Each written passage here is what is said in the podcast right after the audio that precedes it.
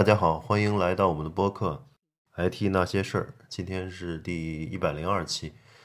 呃，这个节目中间确实断了好几个月啊。我看了一下，上次录还是去年的九月，非常呃抱歉啊，就是这这段时间事情也比较多，然后很就是也没有太多的这个心情，或者说一些这个灵感去去录节目吧。然后一一些工作啊，生活上的一些事情特特别多，呃，所以嗯，有大概四四五个月，五个月没录吧，呃，非常抱歉。然后也有很多呃听众留言，然后还有一些跑到了这个微信公众号里边，呃，来关注我们，嗯，这个感谢大家的这个呃鼓励吧。我觉得可能。这个节目确实是，呃，断断续续的，中间经常有断半年的情况，但是这个一路跌跌撞撞，反正也做到了一百期以上吧。我觉得，呃，以后还可以继续做下去，但是确实不保证中间会不会断更。但是它是一个，呃，呃，我自己个人和像有时候会叫一些朋友，大家一块儿去交流，或者说。呃，这个对外输出的一个平台吧，一个阵地吧，啊，还是希望一直有，嗯，保留这个阵地。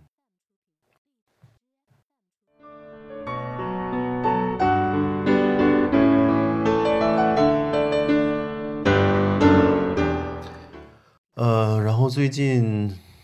大家也知道，就是疫情情况还是比较严重吧，呃。应该说，中国已经过了最严重的这个时期了。然后很多公司已经复工了，我们也大概复工了两周左右了。嗯，虽然到公司的人不足百分之五十吧，呃，还有很多是在老家没有回来，还有一些是没有过隔离期。就北京现在市政府要求，就是从外地回来的员工必须要在家隔离十四天以上。然后才能去公司工作，嗯，这个也是为大家的安全考虑吧。现在，嗯，整个疫情的这个数字，嗯，新增疫情，嗯，新增这个病例还是一直在降，呃，但是像北京最近几天就是有一些输入型的，就是以前是我们自己的一些一些呃这个这个病例吧，后来慢慢的就。有一些从外外省啊，甚至国外回来的一些情况，所以各个小区现在管理还是比较严的，就是基本上都是出入证，然后特别呃特别严厉的，甚至我们小区还会看那个每天晚上回来还要看那个后备箱，就是确认你后备箱里面没有放人，没有藏人，所以还是比较严厉的。然后，呃，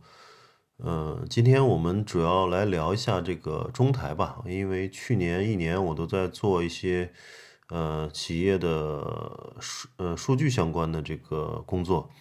啊，所以对数据的整个这个流程可能有了一定的呃深入的理解吧，呃，其实大家也也知道，就是以以前的这个做数据的公司。或者说，在数据这个行业的应用，其实它有很多这种呃方法论了，就包括早期的这种数据仓库啊、数据挖掘啊，到后面的这个这几年的这个大数据啊，包括这个呃，包括 AI 的这种应用啊，它一一切都来呃离不开数据，就是数据整个的这个流程可以可以用四个字来总结吧，就是采存管用，就是采集。存储、呃管理和应用，啊，可以用这四个字来来把这个数据的整个生命周期来来总结掉，啊，所以今天我会后面会聊一下这个数据相关的这个数据中台啊，像数据，呃，数据的这个采存管用的这个整个流程。呃，今天因为提到中台嘛，我们先，嗯，先把中台的整个概念先捋一捋吧。呃，也去年确实一年，在无论是互联网还是 to B 的一些软件公司，呃，中台这个概念都非常火。但是其实，在国外好像没有这个，嗯，没有这个这个说法，就是中中国中国人把它呃翻译成技术圈把它翻译成中台，但是嗯，国外好像没有这个说法。呃，有的公司把它翻译成这个 middle office，呃，但是我感觉也不是特别准确。它实际上就是把公司的一些系统啊，或者说能力沉呃沉淀到一个一个平台级的呃一一个 platform 里面，然后去给各个部门啊各个业务单元去呃去公用的一个一个一个这样的一个东西。嗯，最早呢是马云在二零一五年吧，去芬兰参加呃参观一一家游戏公司叫 Supercell，啊，一个不到二百人的游戏公司，然后一年利润就十五亿美金，就是呃相当于人民币，我算了一下一百个亿左右吧，就人均产出可以达到五千万人民币，啊，非常厉害的一个公司。它的公这个公司的特点呢，就是。把大量的这个业务啊沉淀到了中台，啊，当然人家可能不不不叫这个中台这个这个概念，人家就可能就叫 platform，或者说是这个这个公司的嗯一个一个能力的一个集中的一个一个一个地方吧，啊，然后我们就管它叫中台吧，嗯，然后每个游戏团队呢很小，五六个人就可以做一款游戏。啊，游戏需要的这个引擎啊、算法都已经沉淀到这个平台上，方便被这个公司的呃几十个或者是十几个这个游戏团队呃来使用。呃，最后这家公司被腾讯以八十六亿美元收购啊。呃，这个很其实还挺奇怪的，就是马云去参观的一家游戏公司啊，然后回来以后他就这个定了这个阿里的中台战略。但是这家公司最后被腾讯收购了，哼，挺奇怪的，可能是腾讯的游戏板块还是做的非常厉害的，可阿里现在好像在游戏娱乐上面的这个投入或者说竞争优势并不大吧，啊，所以腾讯收购了以后，嗯，八十六亿美元相当于五百多亿人民币，所以公司一共才二百人，那么每个人相当于卖了两个亿两个亿人民币。啊，非常厉害，传奇式的公司。然后，嗯呃，马云回来以后呢，提到了这个阿里的中台战略。当然，阿里也花了，呃，花了这个这个很长时间去去，呃，因为中台这个等于对整个公司的这个一个架构，无论是组织架构还是这个技术架构，还是整个的这个组织啊，都是一个很大的 transfer，就是一个一个一个改变。所以，呃，它不是一一年两年能够去落地的，啊，所以阿里也花了挺长时间吧。后来，呃，效果非常好，然后一些头部公司和一线公司也都跟进了。据我了解的，就是周围有很多朋友吧，在啊头条啊，在这个嗯京东啊，嗯，在呃大大小小的这种呃一线二线的互联网公司，基本上都呃都开始建这个中台嘛。所以中台之风吹遍互联网啊，当然也吹到了 to B 行业。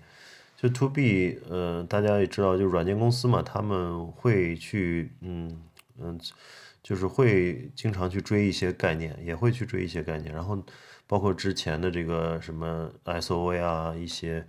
这个这个应用整合啊，等等等等啊，ERP 啊，CRM 啊，等等。就是他们用这些呃新的概念来去说服呃这个 B 端的企业去买单嘛，去买那个更新软件啊，或者说用最新的呃企业或者最新的这个方法论啊，最新的技术啊，去呃去构建那个企业的 IT 服务嘛。嗯，其实简单说呢，就是什么是中台呢？到底就是把公共的服务或者业务或者能力。沉淀到这个一个地方，这个地方就叫中台，呃，这里这里面就是能够呃避免重复建设，因为公司里面有，尤其是特别大的集团公司，它有非常多的这个业务模块，有不同的事业部，有不同的非常多的子公司。那每一个公司如果都去呃构建服务的话，呃，构建这个 IT 系统的话，其实有很多嗯重复建设的情况。那么呃这个。呃，这个中台的这个概念就是理念，就是把这些公共的部分去沉淀下来，然后呃，抛开技术吧，抛开技术层面，其实从业务上呢，它更容易理解。就说生活中的这个水水电啊、天然气啊，其实也算中台服务吧。就不不管自己买房啊、租房啊这些，呃，基基本上都是这个，呃，从房地产商来说都是这个，呃，直接来接入这些服务嘛。啊，市政已经为中台做好了这些服务，然后，嗯，嗯。也不需要搭建，也不需要从头搭建，这个浪费这些资源，所以，呃，无论是新新盖一个小区啊，然后这些服务都可以很快的去引入嘛，嗯，对，所以，嗯，它是一种思维方式，嗯，然后呢，嗯，每个公司呢，现在对这个中台的理解呢，当然有一些区别了。呃，而且大家建设的这个呃主次啊，建建建设的中台的顺序也不太一样，因为中台它涉及的东西也比较多。现在最明显的就是有像数据中台啊、业务中台啊、技术中台，还有算法中台。对，就是呃，顾名思义，就是把这个，比如数据中台，就是把各个系统的数据都集中到一个平台。然后基于这些数据呢，做分析、做可视化、决策支持，呃，推荐算法啊等等等等，就是对外对外在向对外服务或者是对内部业务进行反反哺嘛。然后业务中台呢，就偏向于业务，比如支付啊、订单啊、库存这些管理。那我如果能够沉淀下来，抽象成这个公共的一些服务，那以后。再起另外一个，嗯，这个比如淘宝和聚划算，或还有它的那个新的业务，电商业务，就可以重用这些支付订单库存的这些这些这些功能嘛？对。所以，然后技术中台呢，就是偏重于基基础设施吧，就像一些缓存服务啊、数据库啊，还有一些消息中间件啊，一系一系列的这个呃这个中间件的这个服务，其实都都是属于这个技术中台。然后算法中台呢，就是把一些公共的算法沉淀下来，而且有些算法可能需要大量的这个机器啊，有特别像 AI 的这些算法，他都把这个一个集集群的一个机器的集群和相关的算法都整合到一个 platform 里面，然后提供给公司啊做那个大量数据的数据的这个计算和挖掘，然后反反馈给这个业务团队，所以呃。什么什么公司适合中台呢？实际上就是大公司，呃，一般中小公司可能没有太多资源或者太大的必要性去做中台。中台是当它的这个系统已经达到一定的数量，或者说有这个重用的这个必要性的时候，啊，嗯，去就重复建设已经成为了一个痛点的时候，呃，他去建中台。所以其实。呃，每个公司需要针对自己的情况做一些呃决策吧，而且在建设过程中也需要循序渐进，呃，在过程中逐步沉淀这个数据啊、技术啊、业务、算法，呃，为公司的进一步扩大啊、扩大业务范围做准备，所以。只有这个健壮和完备的中台，然后才有敏捷高效的前台。就是中台你建设的非常稳固了，相当于公司的能力都已经呃抽象的非常好了。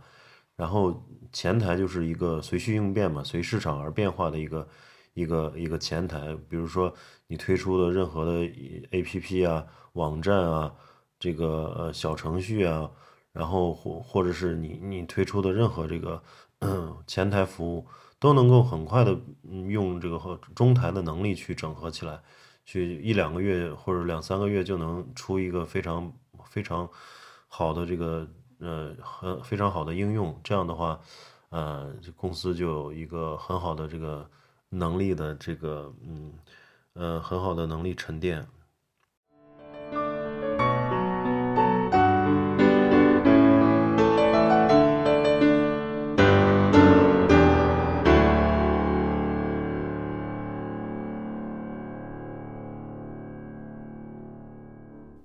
然后，呃，关于这几个中台里面，我可以说一下这个，像呃数据中台啊，可以多说一些。就数据中台呢，呃呃，就是之前有一篇文章嘛，就是呃 ThoughtWorks 的一个文章，专门讲了一下呃数据中台的这个概念。其实他讲的还是比较晦涩，呃，但是至少是还是把那个中台的这个理念给捋了一遍。呃包括马云之前也说，现在是 DT 的时代嘛，就是原来是 IT，现在现在是 DT，就原来是 Information Technology，现在是呃 Data Technology 啊。然后嗯，现就是可以这样说吧，数据中台的这个呃来源，就是不管是互联网还是企业应用啊，就是就随着这个信息化的呃建设，然后现有的系统就越来越多。啊，包括这个 ERP 啊、CIM 啊、OA 啊，还有财务系统啊、人力资源系统啊，等等等等。啊，随着公司的发展，都建设了一大堆这个系统。我记得我之前跟中石油的一个朋友聊，呃，中石油整个集团总部的系统就达到一百七八十个，所以非常非常多。你想，每一个系统都有自己的这个数据数据库，对吧？它所以它的这个数据。呃，它有结构化数据，还有非结构化数据，所以它沉淀下来的那个数据非常多的，但是基本上都是一个孤岛的状态啊。所以早期对数据的利用方式呢，就是建立这个数据仓库啊，就是把这个企业内部的所有数据都嗯都尽量的集成到这个数据仓库里面。当当然，最早呃这个这个早早些年的这个数据仓库理论呢，主要是嗯关系型，就是偏向于这个结构化数据。呃，但是随着近些年的这个 Hadoop 生态啊，这日趋成熟吧，就慢慢的，我们也会越来越多的拿采集这个图图文数据，呃，图文数据啊，包括视频的数据，呃，我们也去也采集到这个大数据平台来做分析。它可以这样理解，就是说，呃，关系型数据，呃，它主要就是在呃原来的这个关系型，就是刚才说的那些 ERP、CM 那些业务系统。的后台数据库、关系型数据库里面，然后我把这些数据抽到数据仓库里面，然后但是呢，光有这些数据呢，我对企业的这种认识啊，或者是是观察的角度还是不够呃全面和完整嘛，所以我就去把一些呃非结构化的数据，包括图片、视频啊等等，还有一些 Word 文档啊、PDF 啊等等，把这些数据都拿过来，可能还包含会议纪要啊。对这些东西都是通过，都是一些呃非结构化数据去散落在硬盘上的，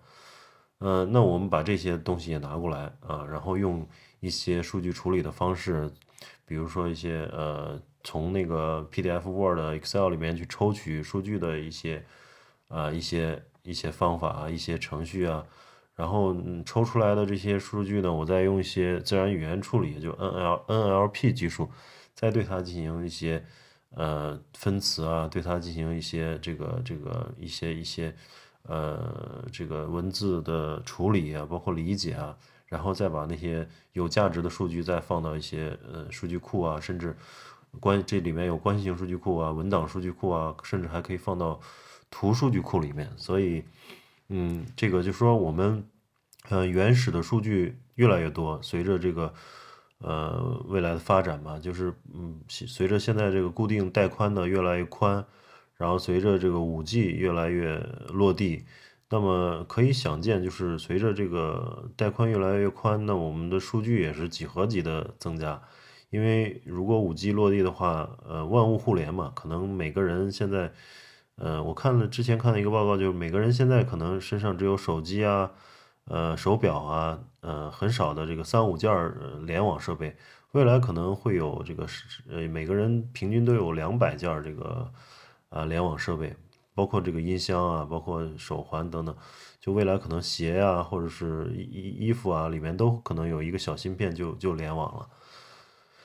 啊，所以它联网设备的这种呃爆发，嗯，随着五 G 的这个落地啊，联网数据的这个爆发。是增长，也会造成这数据的这种爆发式增长。那么越来越多数据，包括 IoT 的这个设备的数据被啊采集回来，无论是采集到这个关系型数据库啊、数据仓库啊，还是 Hadoop 的这些呃这些大数据平台里面，那么这个嗯对数据呃，对数据的这个采集分，呃，这个存储和分析啊，其实都是一个未来要解决的问题。呃，数据有了，呃，如何利用就成了这个核心问题了啊。如果说把数据比喻成呃石油的话，最多是把它能当成原油嘛，还需要炼油才能，嗯去，得到这个数据真实的、真正的价值。所以目前的这个，无论是呃关系型数据库的这些。呃，分析啊，就传统的分析，就通过写 circle circle 嘛，写 SQL 去去去分析，然后出报表，然后还有一些就 BI 了，像这个 Tableau 啊，像这个国内的翻软啊，他们去呃针对一些结构化数据做可视化嘛，啊，这是一种分析方方法。然后嗯，包括这个近阶段发展的比较火的，就像这个 AI 啊，机器学习、深度学习。这人工智能的这些兴起，包括这个知识图谱啊、图数据库的这个分析方法，实际上都是，嗯，都是对数据这个呃原材料加工的一个过程。你你如果数据是原油啊，就是我呃原油来了以后，我其实用不同的加工方式可以加工成不同的不同的东西啊。有的时候石油可以加要加工成这个，嗯，就是我们车要跑的这个这个油啊，也可以制造一些。呃，工业品嘛，对吧？所以，很不同的，呃，不同的这个，嗯，不同的这个分析方法，实际上都是啊，数据的一种加工的一种方式。然后从不同的加工方式里面，我们能得到不同的分析的维度。啊，还再举个例子，就比如说我如果数据是从菜市场买的一堆肉啊、菜啊这些原材料，那么蒸、煮、炸、炒。这些烹饪方式就是呃对应着这个呃机器学习、深度学习、AI、BI 啊等等等等这些对数据的加工方式。呃，那有呃说了半天还没说到数据中台吧？就是嗯嗯，其实就刚说那个炼炼油需要炼油厂啊，这个炼油厂这个炼油厂就可以当成数据中台。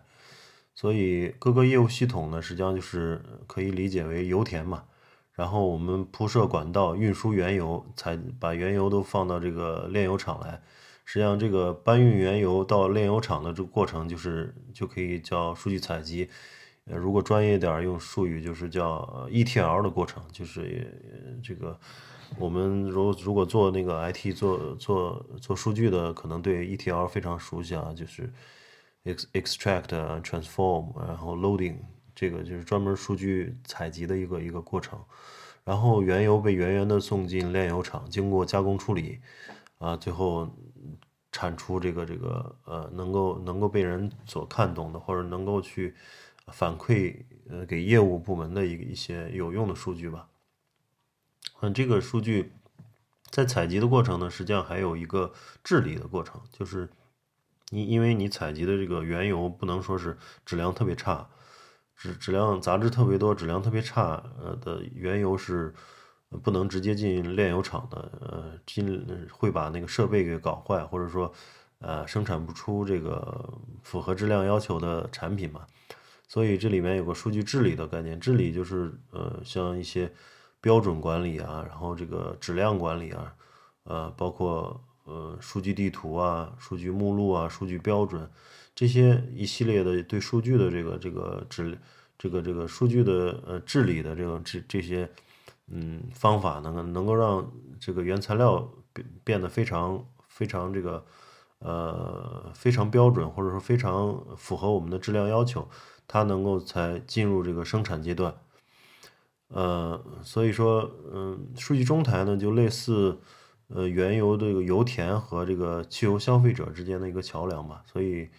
呃，不知道这个例子有没有呃有助大家来理解这个数据中台的这个概念。然后，其实很多这个 IT 概念呢，就是软件里面的概念都非常晦涩，但是其实用很浅浅显的这个来类比啊，呃，就特别容易理解，因为在人的这个日常的工生产生活中见到这个呃见到的这个例子都呃比比皆是。比如像像微服务嘛，就是以前是一个人干活，那么当这个系统越来越大，一个人干不动了嘛，所以就是而且一个人干这个活也容易出问题，所以就是现在要流水线兄弟一起干活，就你负责第一道流程，我我负责这个第二道流程，一共排了这个十个流程，一百个流程，我们就十个人或一百个人，呃，一个一个接一个干，就跟那个就跟富士康里面的这个这个工人，包括那个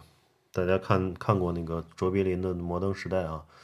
跟里面的那些流水线工人一样，所以那我们一系列的服务，可能现在电商里面，原来淘宝或者京东它可能就是一个单体的，然后里面去从下单一直到支付，呃，一直到这个出，嗯，库存的这个这个出库，啊，物流都是通过一个服务来单体服务来管理，但是它的压力越来越大，容易出问题，所以现在就说你负责支付，你他负责这个这个。仓库管理，他负责这个物流啊，所以把它打散，打散成不同的服务，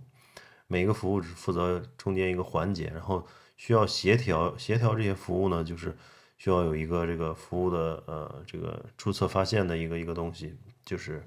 呃 Zookeeper 现在是用的 Zookeeper 用的比较多，etcd 啊，还有这个这个呃 discount discount 啊这些这些东西都是呃做服务的这个协调和管理的。所以这样一举一一看到这个现实生活中的呃东西，其实就特别容易理解。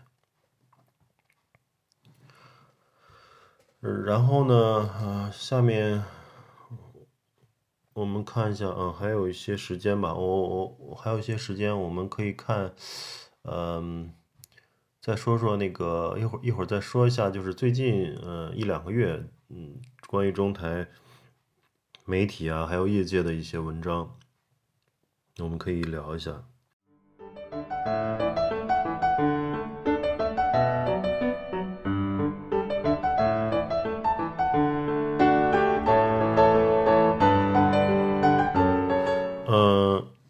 就是在大概一月，就是就是春节之前吧，一月，我记得一就是一月十几号，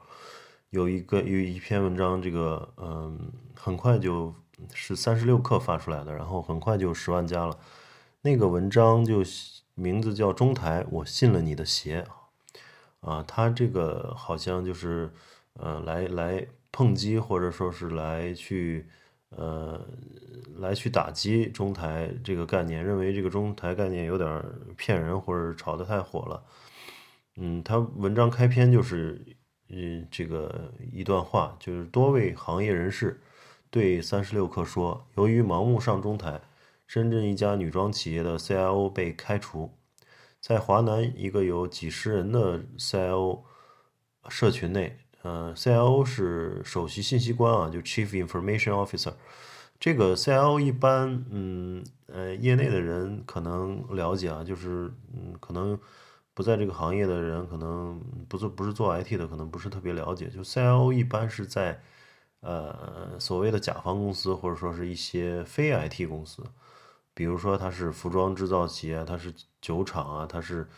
呃制造企业、能源企业，这个各种各样的企业吧，环保企业的。然后这些企业呢，都需要用呃 IT 手段，或者说信息化手段来提高自己的呃工作效率，所以要建一系列的这个，就刚说的像 CRM 啊，这个 ERP 啊。呃，要要财务系统啊，等等等等，要有的还要建那个上那个 SAP，对吧？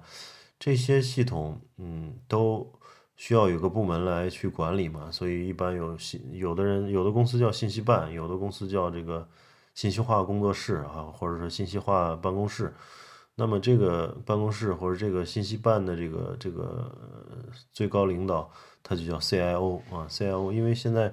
嗯，大家要把它提到一个很高的位置嘛，所以你有 C C E O 啊，C E O 下来可能就是这个这个 C O O 对吧？就就是首席运营官，然后这个 C C I O 就是首席信息官，他就是负责公呃这个集团内部的这个信息化建设的，呃对，然后然后这个这个有个社群呢，二是呃社群里面。嗯，就说二零一一九年，由于中台项目失误导致离职调岗的高管就有十几个，啊，一分钱都不给，啊，他这这这是一个人是形容的，就是一分钱都不给，让你们滚出茅台。呃，中台服务公司云溪科技的一名高管对三十六氪说：“由于茅台对该公司承建的中台项目极不满意，一度如此放话。”嗯，其实看完了以后，我就觉得特别逗乐啊，特别逗乐。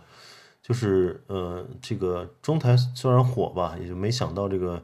软件公司和 IT 咨询公司啊，很多这个这个乙方公司啊，就借中台之风啊，到处忽悠骗钱；而传统行业的这个 CIO 呢，借中台之风上马改造项目，这里面就是中间是装糊涂还是真糊涂，其实很难说清。嗯，因为这个很多事情大也也大家也知道，就是大家都知道这个东西没用，或者说。嗯，在不是这个企业该在这个阶段该上的一个项目，但是大家就都，呃，都都都主推它上，为什么呢？就是里面上上一个项目以后，呃，投资下来以后，就是很很多方都得利的一个，呃，一个一个结果。所以很多事情就是管它有没有需求呢，先大干快上，对吧？就是跟国。跟这个国内很多那个大型项目一样，就是因为获利的这个，无论是甲方乙方啊，都都获利嘛。最终可能买单的不知道是谁，也可能是国家投资，也可能是呃韭菜，对吧？就这种都是很很很正常的。所以对 CIO 来说啊，就不上马大项目呢，就没有存在感嘛，没有经费，嗯，甚至也没有这个背景经验的提升啊，以后。换地方都都都没没没得忽悠，呃，然后上马了呢，就是干得好呢是流程再造，对吧？浴火重生的英雄，呃，干得不好呢也可以甩锅，就说这个企业的土壤不好啊，基础太差啊，啊，换个坑再再再再重新做嘛，对吧？呃，所以中台呢，我个人觉得就看了这一年啊，是觉得其实它是有。呃，应该是对于有技术能力的互联网公司，它是一个很好的利器。大家也都看到，这个阿里的中台战略呢，有取得了一个阶段性的成功。包括它那个聚聚划算业务，据说是因为中台的这个支撑啊，两三个月就就就对外服务了，就是一个一个那么大的这个规模的一个一个网站啊，然后它两三个月就能够落地，那是非常不得了的啊。所以还有一个就是在流传的这个呃字节跳动啊，就是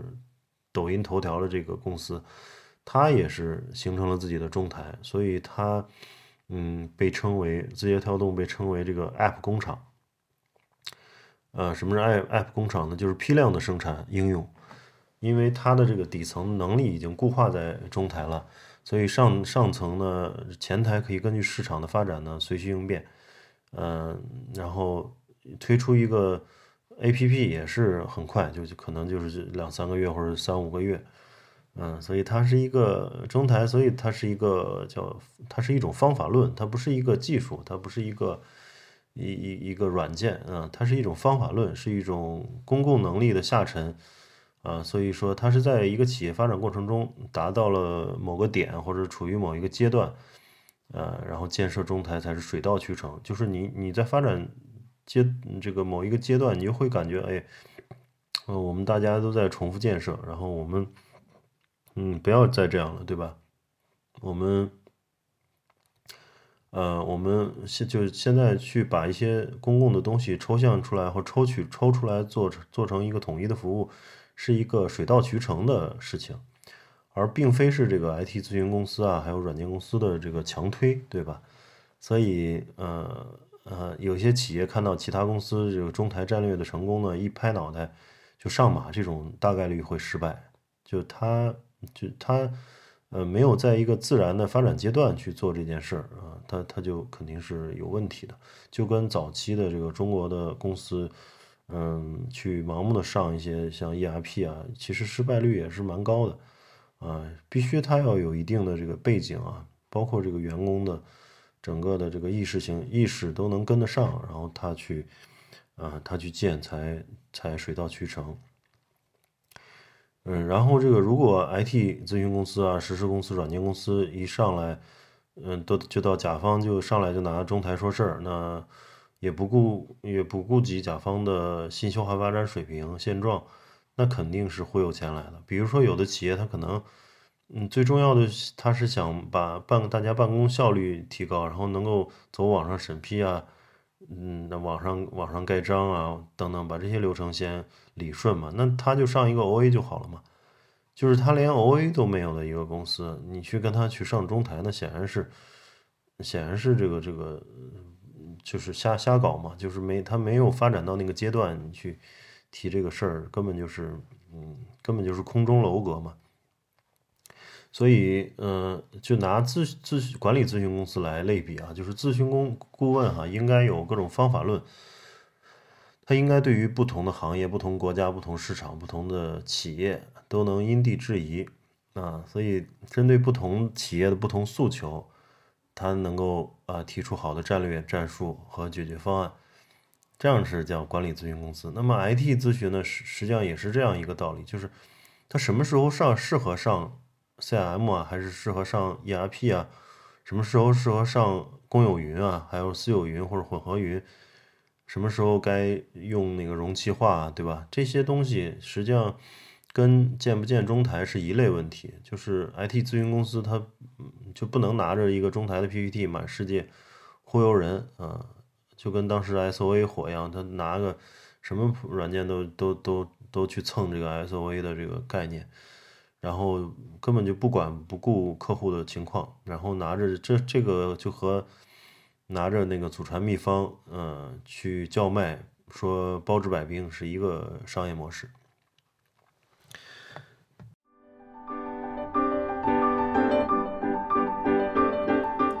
所以，嗯，中台确实也很难在没有研发人员的企业落地，这一点我也看到了。一一些企业他自己没有研发能力嘛，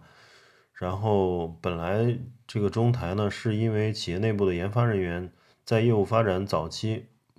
建了很多系统，然后呢，随着发展越来越大，系统越来越多，然后就导致很多重复建设，呃，业务啊、模块啊、技术。平台都没有重用性啊，数据呢也不能统一归集，就是都是一个一个个数据孤岛孤岛嘛，所以这是呃大家那个企业内部的研发人员他们会就觉得集体的这个这都是大家那个集体的痛点，所以大家有这个诉求，所以大家在不停的这个重复建设中，嗯大喊说我们不不要再这样了。它是一个在这这样的一个基础和出发点下诞生的一个这个中台的这个概念，而文中的就是这个提到的一些传统企业啊，呃，可能他们自己就没有自己的这个研发团队，呃，他们每个系统都是由不同厂商开发建设的，比如说有的财务系统是拥有金蝶的，对吧？OA 可能是是是哪儿的浪潮的，或者是是是哪儿的，然后这个嗯。嗯，还有还有一些像 CRM 啊，像像其他系统都是不同厂商开发建设的。它它不但是这个一个呃独自耸立的烟囱，它还是这个烟囱的厂这个高低高矮胖瘦还不一样，所以企业内部呢也没有人对烟囱的内部结构有深入了解，所以在这样的基础条件下呢，你说建设中台啊、拉通系统啊、打造平台啊、沉淀能力。这基本上是痴人说梦嘛，对吧？因为你整个对系统都没有了解，啊，所以一个互联网公司的内部系统呢，它呃理清逻辑、下沉公共能力，啊都非常难，都是一个涅涅槃重生一样的一一个过程。嗯，对着像那些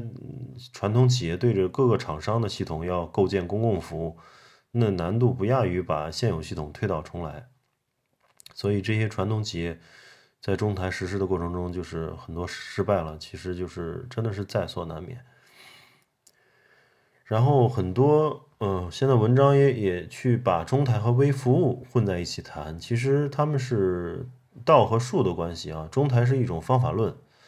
微服务是一种技术架构。呃，中台可以依靠微服务微服务这个架构落地，当然也可以用 SOA 或者其他技术，就就如同了这个这个，呃。这个中台就相当于你要去哪儿，对吧？然后坐火车还是坐飞机，它它就是一个去的方式嘛。它也可以微服务就是这一个一个坐火车、坐飞机的，呃，还是坐飞机的一个一个一个技术选型。呃，那么中台还有一个容易忽略的问题，就是呃，它需要组织上的支撑。呃，有人也说了，中台是一把手工程，当然这句话也是被说了无好好多遍啊。当时实施 ERP 的时候也说，ERP 就是一把手工程，没有董事长或者总经理的支持，工工这个很难推下去。啊，是是这个，其实任何一个一个一个这个信息化建设啊，包括一些涉及到全集团的全公司的一个一个平台的一个打造，其实都需要这个强有力的推手嘛，都是一把手工程。所以，呃，所以就说我们说这个企中台战略啊，其背后其实也是一个企业的组织心智成熟的表现。阿里就是这样，就是当业务发展到一定阶段啊，人人都可以看到这个部门各自为政啊，系统重复建设的情况，那么中台部门就呼之欲出，然后他们成立了中台部门，专门支持这个上面的各种业务，包括淘宝、天猫、聚划算，这都是业务部门嘛。然后中台部门相当于下面的一个一个一一个这个这个支撑的一个一个嗯。呃，支撑的一个底盘一样，对吧？然后组织架构就做做出了这个呃相应的变化。然后如果缺整个这个公司的，无论从从领导也好，或者说员工来说也好，他们如果缺乏这种组织心智，其实呃强推也是失败，这个大概率会失败，因为大家不觉得这个建中台有什么用，或者有什么迫切性。他缺乏这种组织的这种觉觉悟，啊，没有这这种心智，没有认知，没有达到这个程度，那你去做中台，其实也是很很危险。所以，嗯，就即使如阿里啊，我看了他们在中台过程中有有两本书，都是提他们中台建设过程中发现的困难，遇到的困难。从开始中台部门刚这个刚刚单拉出来。呃，被各个业务部门压着打啊，就各个部门提的需求，他们忙的忙忙到这个二十四小时轮，呃轮流，嗯这个这个加班都都干不过来。但是后来，当他们这个服务越来越，嗯，这个这个打造出来，因为其实中台这个部门刚成立的话，它肯定是从零到一嘛，它是一开始什么都没有。然后我把一些公共的，比如支付服务啊，把一些。这个这个推荐引擎啊，把这些慢慢的公共服务造起来之后，慢慢的各个部门就开始依赖它了，所以它的地位就随着自己能提供服务的这个呃呃多少和稳定性，慢慢它的这个部门的这个地位就会逐渐提高啊，然后随着这中台这逐逐渐成熟呢，呃越业务部门就会越来越依赖于这个中台部门，所以它逐渐就成了这个一个。呃，快就是业业务快速上建设建设和上线的一个一个一个基础，呃，然后慢慢中台就变成了这个企业的核心竞争力了啊。所以其实再早些时候啊，阿里云也是这样一个经历了这样一个发展过程。就是当时不是啊，王坚博士去年刚评为这个院士啊，就王坚博士最早也非常难，就是他。刚在阿里做阿里云的时候，就是很多部门都不愿意用这个东西，因为它不稳定嘛，不稳定。然后，呃，马云啊，还有这些阿里集团的这个就就强推嘛，就是有些可能业务就就也强制的必须要用这个阿里云嘛，必须要用这个云服务，因为你内部不用的话，它就不可能从这个从这个这个这从出生到到这个成熟嘛。因为从这个刚出生到成熟，它一定是需要很多，呃，需要改 bug，需要去不断的去对功能啊，对这个这个技术，对稳定性去做很多这个呃呃调整，或者说很多这个呃这个不断的这个完善的一个过程。那么如果要是没有用户的话，它不可能去完善起来。所以一开始就有一些部门慢慢的去试用，呃，这个啊云平台，然后出现各种问题，然后被骂，被不理解，就觉得这个垃圾很烂很烂，对吧？然后慢慢的他，嗯，就是大家就闷闷下头来，这个这个打 叫什么骂不还口吧，然后不断的去完善系统，嗯，大家也看到了，现在阿里云在全世界，呃，不光在全中国，在亚洲啊，在全世界也是数排排大概排到二三名的一个一个，应该是第二名吧，第一名是啊亚马逊的 A A W S 嘛，就是亚马阿里云能够做到。呃，这个这种地位也是当时付出了很多，就是从呃被质疑啊，从被骂，然后一路去形成自己的这个这个呃被认可啊，然后在国内的市场呢占有百分之七十以上的这个市场份额，导致像后来的这些呃这个腾讯云啊，还有这些华为云啊等等，就是望其项背吧，这些云可能市场份额都不超过百分之十。它是一家独大的一个状态。那当时受过多少委屈，这个只有王坚和他的团队才知道。当然，这些人后来也都成了这个阿里云的这个中间人物了。有的早期的参与的工程师，可能现在都是 P 八、P 九、P 十了，对吧？啊，所以就是创业，它是有有那个有委屈，但是后面如果成功了，它是有很大的红利的。嗯，所以。嗯，无论是这个业务中台啊，还有技术中台啊，数据中台、算法中台，都是公司发展到了一一定阶段啊，有了痛点，才花需要这个花大力气去做的事情。它是公共服务的抽象，是企业能力的下沉下沉。它也已是已经经历过从零到一，然后略作修整、盘点资源。继续向十一百发起冲击的企业所应该考虑的战略，呃，这个是是我在微信公众号里面写的一句话，就是我的理解就是，它不是一个初创公司或者小规模公司应该做的事情，因为这些公司的目的是从零到一嘛，你可以建一堆系统，甚至是这些系统都呃是数据孤岛啊或烟囱也好，甚至他们有的是。用不成熟的这个不是那么成熟的技术或者语言去做都没问题，只要满足当前业务的需要。呃，真正你到一个呃高速发展阶段了，你的原来的这个技术债比较多了，啊，这个时候需要人力去重整你的这个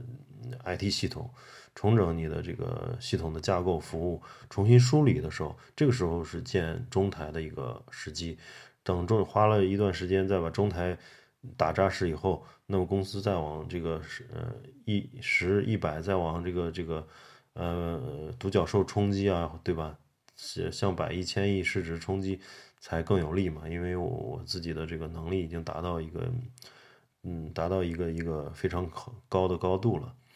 所以嗯说所所以说就是中台虽然是有毒，确实用不好它它就能够去让公司的投资。呃，就白白打水漂，啊，但是，嗯，它确实也是一个和和是一种药吧，就是，呃，吃这个药之前请遵医嘱，它需要有一个很好的一个一个判断。